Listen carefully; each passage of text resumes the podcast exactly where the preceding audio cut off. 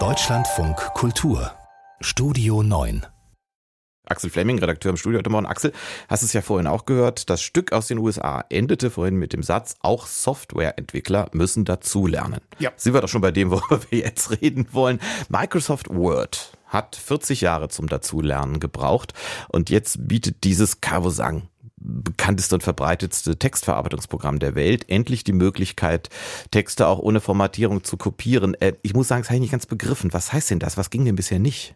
Also bislang wurde das Layout mitkopiert. Das heißt, plötzlich hatte man andere Schriftart, Absätze, neue Farben. Das hat einem den eigenen Text zerhauen, wenn das wichtig war. Fürs Radio vielleicht nicht ganz so wichtig.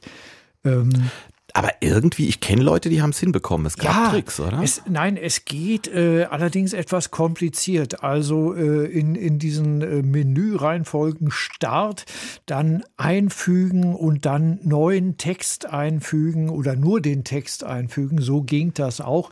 Auf anderen Programmen, die nicht so äh, das Standard-Büroprogramm sind, da war es relativ einfach. Normalerweise ist es ja Steuerung einfügen und dann Steuerung Großschreibtaste einfügen. Das hat das ohne Layout gemacht. Aber jetzt ist so, wenn ich zum Beispiel irgendwas, was irgendwo ist, bunt komische Schrift kopiere in einen Text von mir, der sagen wir mal Comic Sans Serif ist, dann ist das automatisch auch so? Äh, so soll es sein und so soll es werden, wenn man eben dieses Großschreib dazu packt.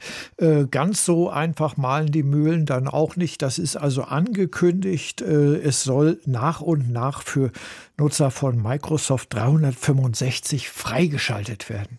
Ich überlege jetzt aber, wir wollen ja hier beide aus eigenem Interesse nicht unser Alter preisgeben, aber wenn jetzt sozusagen der nächste Schritt, weil Word hat ja auch andere Sachen, wo man sagen kann, könnte noch besser werden, jo. wieder 40 Jahre dauert, ich bin mal ehrlich, Axel, das erlebe ich nicht mehr.